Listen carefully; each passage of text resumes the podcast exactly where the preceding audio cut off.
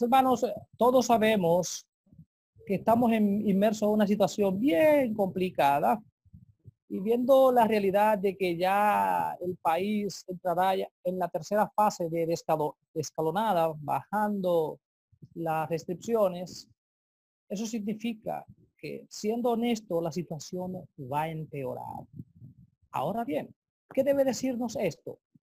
Que cada segundo que pasa en nuestras vidas debemos pedirle a Dios una renovación de espíritu. Que ponga en nosotros ese cambio que Él desea. Vamos a orar antes de continuar. Padre bueno, Padre bendito, en esta noche de viernes, ya víspera total del sábado, te bendecimos, te damos la gloria, te alabamos por tu grandeza por tu inmensa misericordia. Tú eres nuestro creador, nuestro restaurador y sobre todo eres nuestro salvador. Que esta congregación de Quisqueya 2, la congregación de Manganagua, los hermanos de la congregación de los Praditos, podamos cada día unificarnos como un cuerpo de Cristo Padre, ayúdanos a sentir esa fortaleza que proviene de tu presencia. Ayúdanos a sentir la necesidad de acercarnos cada día más a ti. Tu palabra no se equivoca cuando señala que los tiempos irán de mal y peor. Y estamos viendo la realidad de estos tiempos.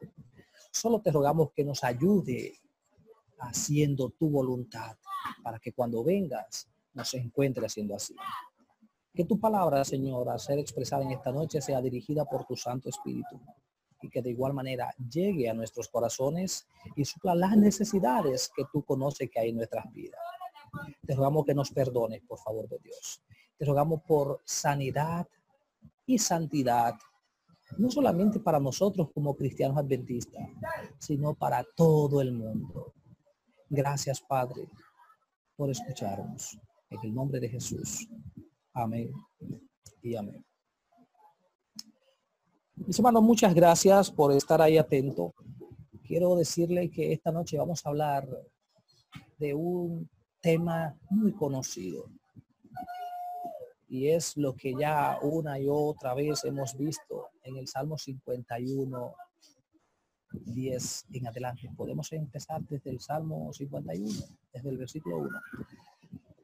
No sin antes, quiero contarles una anécdota.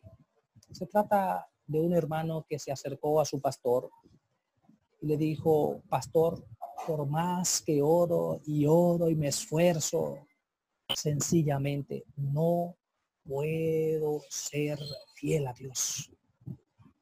Creo que no me salvaré. Antes de continuar, al ver e, este tema, me llega a la memoria la canción de José Gómez, Jesús mi capitán. Según esa alabanza, uno se cansa de nadar y dar remo, remo, remo, remo, enciende los motores para acá y para allá, se esfuerza, suda, llega casi a, desahuciado y al final de cuentas se da se, se, valga la redundancia, se entera de que ya no puede más.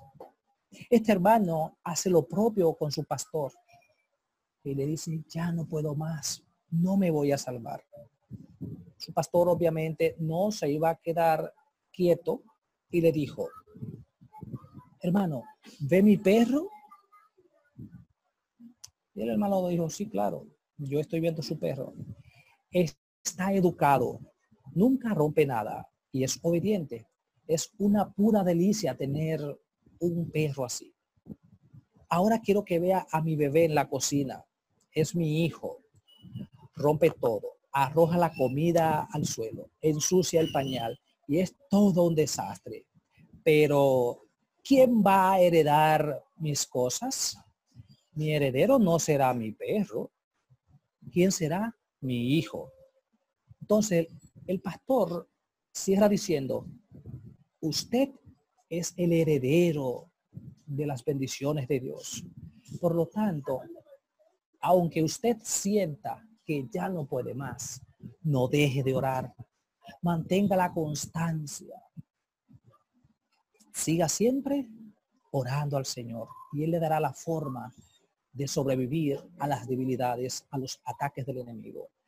Y aprovecho para decirle que estamos en sociedad de jóvenes, a la distancia, pero en sociedad.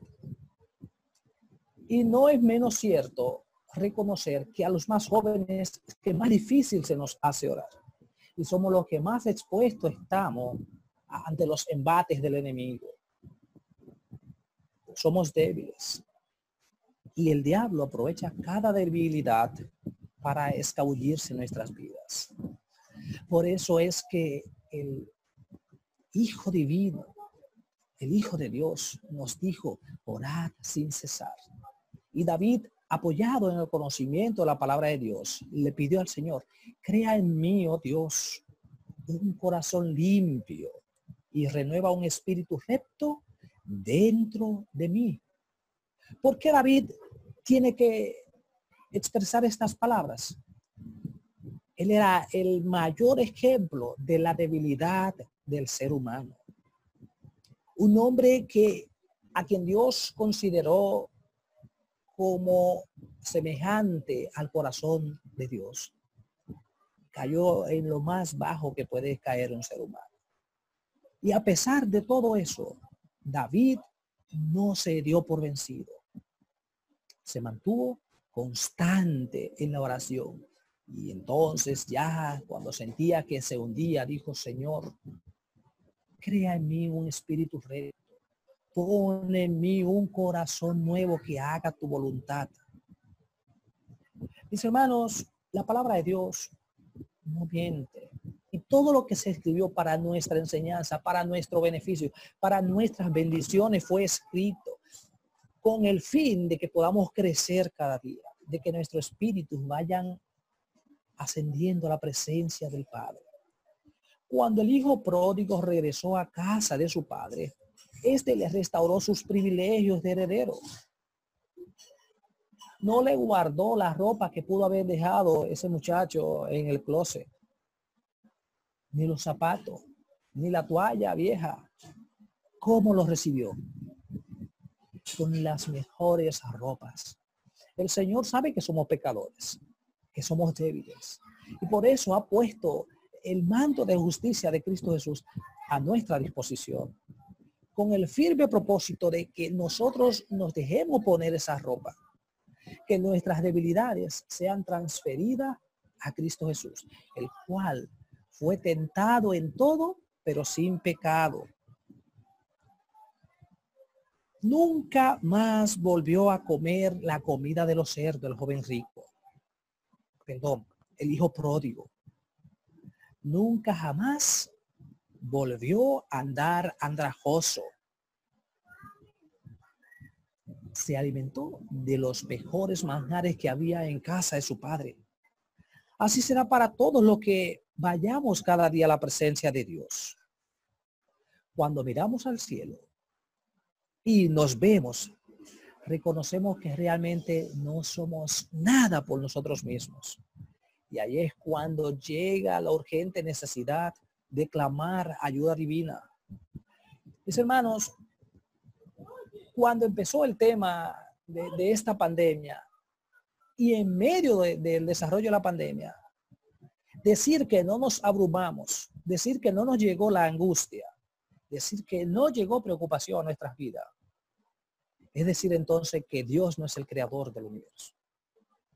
Ahora bien, al tener el bendito mensaje de esperanza, de salvación y vida eterna, como cristiano, supimos cómo manejar la situación, cómo no alocarnos. Yo quiero hacer un paréntesis. Me gusta leer muchas noticias y, y ver periódico. Y estaba viendo que de de que entró junio, ha habido muertes violentas. Pero súmele a eso también que ha habido unos cuantos suicidios. Gente que se quitó la vida porque entendía que ya no iba a salir de, de esta situación. Gente que decidió dejar este mundo porque entendía que no había una oportunidad o de sanarse o de restaurar las deudas, saldar todas sus deudas, porque esto ha creado un caos. Sin embargo, nosotros que conocemos a Cristo Jesús, que sabemos el poder restaurador que hay en Él, que sabemos que Él tiene un espíritu recto para nosotros, nos hemos apoyado en esa bendita esperanza que hay en Cristo Jesús. A los jóvenes, a los adultos, a los ancianos, a todos Dios nos llama para que perseveremos en su bendita esperanza. Porque un poco más y el que ha de venir vendrá. Pero si no estamos buscando la manera de restaurar nuestras vidas, nuestra relación con Dios, habremos pasado el tiempo en nada. Habrá sido en vano. Pero todos sabemos que la lucha que tenemos día a día tiene un propósito final y es la vida eterna en Cristo Jesús. Dios nos reconoce como sus hijos donde quiera que estemos. David estaba en lo profundo del lago cenagoso. El pecado, el lodo allí ya no le permitía movilizarse.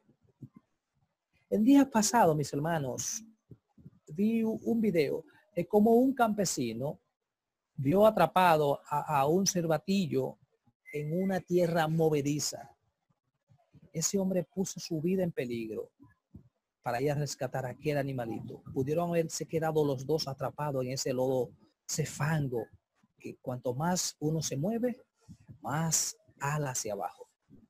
Y él no lo pensó dos veces. Imagínense si ese hombre tuvo eh, el deseo de rescatar a aquel animalito. ¿Cuánto más deseo tiene Dios de rescatar nuestra relación con Él? de que confiemos plenamente en ese plan salvador, en ese plan de redención. Y solamente podemos conseguir esa bendición cuando reconocemos que fuera de la mano de Dios no somos nada, no somos nadie. Hace mucho tiempo, muchísimo tiempo ya, un hombre corrió desde en Amsterdam y llegó al famoso cuadro Ronda Nocturna. Luego sacó un cuchillo y lo cortó varias veces ese cuadro hasta que pudieron detenerlo, mis hermanos. Oigan esto.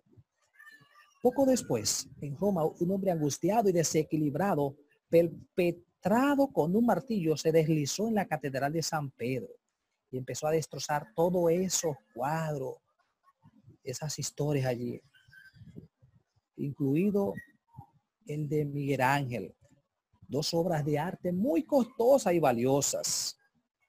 De repente fueron dañadas. Pero, ¿qué hicieron con los responsables? ¿Desecharon las obras dañadas y se olvidaron completamente de ella? En absoluto. Recurrieron a los mejores expertos, mis hermanos, a los mejores eh, eh, eh, especialistas en restaurar artículos, esculturas que han sufrido daño. Trabajaron al máximo y con toda la precisión. E hicieron todo cuanto fue posible para restaurar esos tesoros. Dios sabe que tú y yo somos un tesoro para Él. Dios sabe cuántas veces tú y yo hemos resbalado, hemos tropezado. Sabe cuántas veces hemos pecado. Sabe cuán, cuán fácil nuestros pensamientos van de continuo al mal. Sin embargo, Dios no se detiene ahí. Él no te deja correr hasta que te ahogues. No, Dios te está extendiendo la mano para que tú puedas restaurar una relación de salvación, una relación de paz. Mis hermanos, no hay nada que genere más tranquilidad que saber que tenemos a un Dios bendito, a un Dios que lo ha dado todo por ti y por mí, a un Dios que está esperando nuestras oraciones. Quiero contarle brevemente parte de mi angustia. Después que dieron ya los primeros días de toque de queda del 18 de marzo en adelante, habíamos estado pensando aquí en la familia cómo solicitar el préstamo por la disponibilidad que tenemos en el banco. Y estábamos dando los pasos, investigando dónde podríamos conseguir una casita o un apartamento Mis hermanos, y desde que llegó esa situación, como dicen por ahí, mi mundo se hizo gris. Y yo dije, wow, Dios mío, ¿qué vamos a hacer ahora? Si los planes han finalizado y se acercan unas elecciones que tienen a, todo el país en, en, ascuas para acá y para allá. Hermano, me puse a estudiar la palabra de Dios. Y luego que seguí estudiando la Biblia, e, en la biblioteca, donde tenemos todos los libros, encontré un libro titulado Hay esperanza. Y me puse a leer y a escudriñar aquí entre mi esposa y yo. Y encontré un párrafo donde narraba la historia de, un, de, una joven que se angustió tanto pensando en el futuro que decidió quitarse la vida. Y luego apareció otra persona. Entonces, más abajo aparecen los consejos de cómo superar el, estrés, la angustia post futuro. Y yo dije, wow, Dios mío, cuán lejos estaba mi mente de que tú eres el Dios de Dios y Señor de señores. Yo preocupado por el mañana cuando todavía el día de hoy no ha terminado. Entonces, me gustó la forma en que eh, el autor aconseja, no, no te quedes con tus angustias, no te la tragues, exprésala, háblala a Dios, déjala salir de tu interior porque Él es el único capacitado para traerte paz, para traerte seguridad. Y desde entonces yo dije, pero bendito sea tu nombre, Señor. Gracias por permitirme dar eh, con este material tan, tan ayudador, tan visionario de cómo uno puede avanzar en medio de la angustia, en medio del caos. Yo dije, pero caramba, si Dios está al control, ¿por qué yo tengo que preocuparme de las elecciones? De quién vaya a ganar, quién vaya a perder. Yo no tengo el control de eso. Por más que me preocupe, entonces llegó el texto bíblico, por más que yo me afane, no podré añadir ni una, ni un milímetro, ni un centímetro a mi estatura. Por más que yo me preocupe, yo no podré solucionar nada. Y dije, Señor, yo quiero que tú me ayudes a confiar cada día Que ponga ese espíritu de, sabiduría para poner a un lado las preocupaciones de mañana y concentrarme en la consagración de hoy.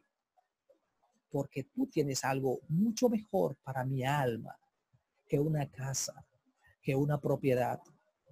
Tú tienes mucho más para nosotros como hijos que lo que nosotros estamos queriendo. Porque todo lo que eh, estamos a, ah, afanado en tener, al final de cuentas va a pasar a la nada.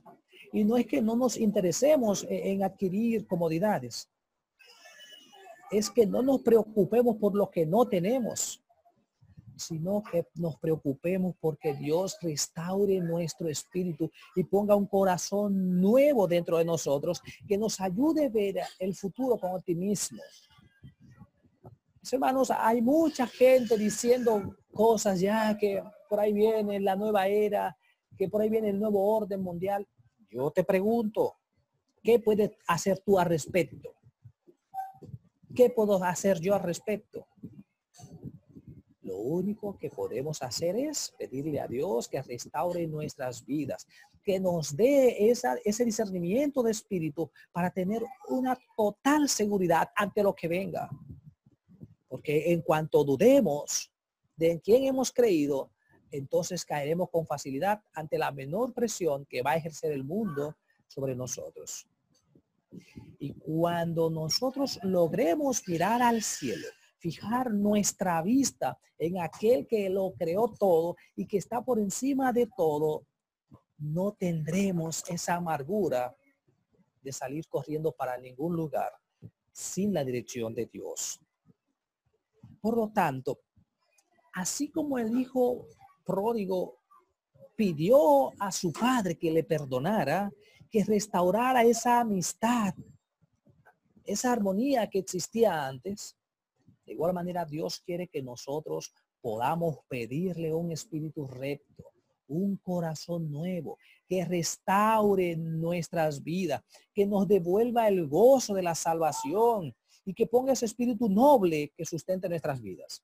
Porque a decir verdad, hermanos, e, en esta situación que estamos viviendo hoy día, realmente muchos hemos perdido ese espíritu, ese gozo de salvación al no podernos reunir.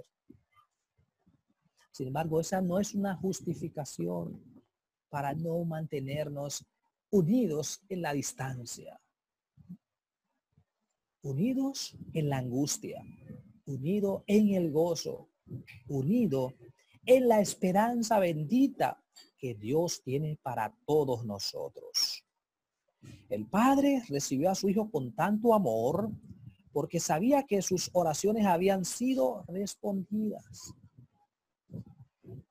Dios quiere que tú y yo estemos empeñados en orar por lo que conviene, no por lo que queremos. ¿Qué es lo que nos conviene? Un corazón consagrado, un corazón apartado, un corazón que busque lo bueno, un corazón que conteste como el niño Samuel cuando escuchó la voz aquella noche. Samuel, Samuel. Y a la tercera vez la respuesta fue, heme aquí, Señor. Habla que tu siervo escucha.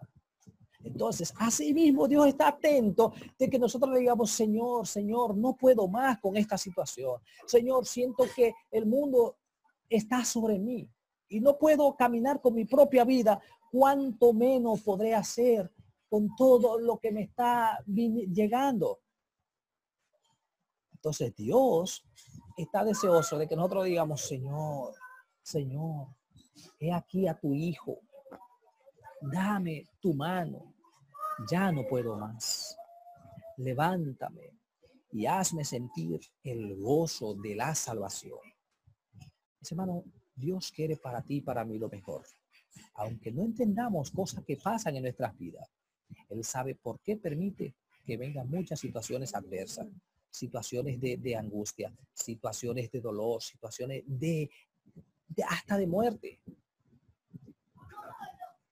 Al final de todo, si nos mantenemos fieles a Dios, obtendremos el mayor tesoro que es la vida eterna.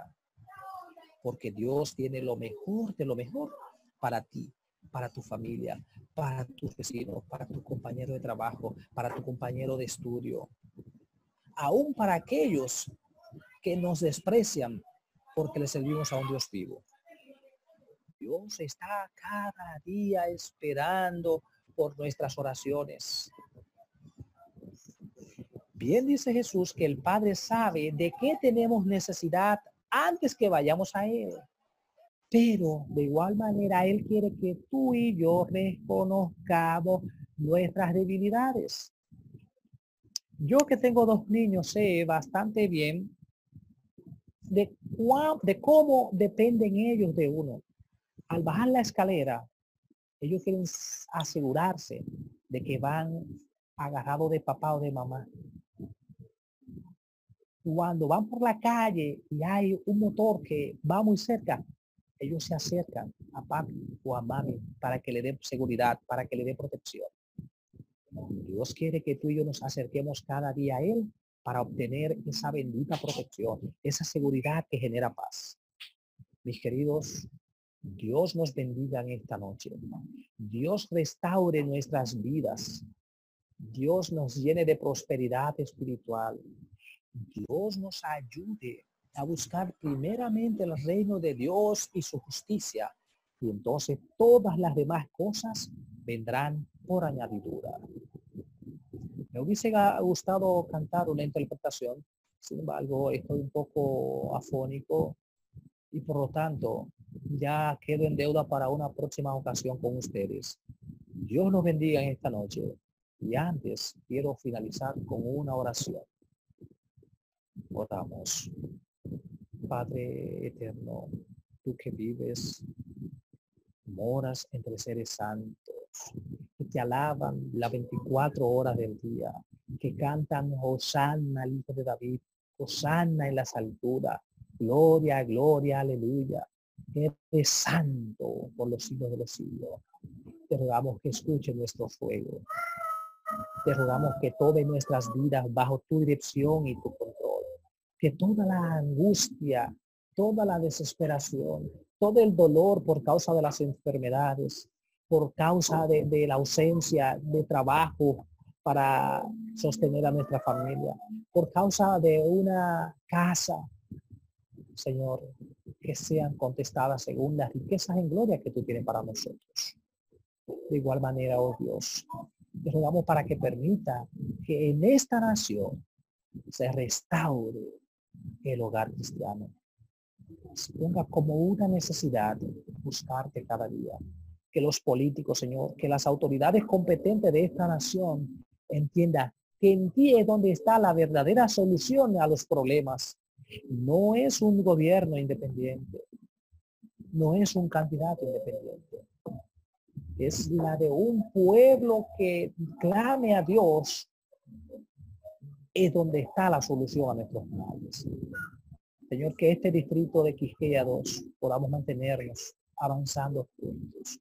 Que en medio de los achaques, que en medio de la desesperación, tú nos ayudas a tener paz. Eterno Dios, tú sabes que hay muchos hermanos que ya están en edades avanzadas, que sienten el anhelo de volverse a congregar, de volver a abrazar a aquellos que tenemos siglos que no vemos. Sin embargo, tú sabes que la situación se impone. Por lo tanto, permítenos llevar paz y tranquilidad a los que por una u otra causa no se pueden conectar por este medio. Que tu espíritu llegue a sus vidas y restaure y mantenga de pie esa relación de padre-hijo, e esa relación de amigo, esa relación de un creador que vela y se preocupa por su creación. Guárdanos en esta noche, papá. Nuevamente te pedimos que perdone nuestros pecados, que nuestras debilidades, oh Dios, la convirtamos en fortalezas espirituales agarrado de las manos de Jesús.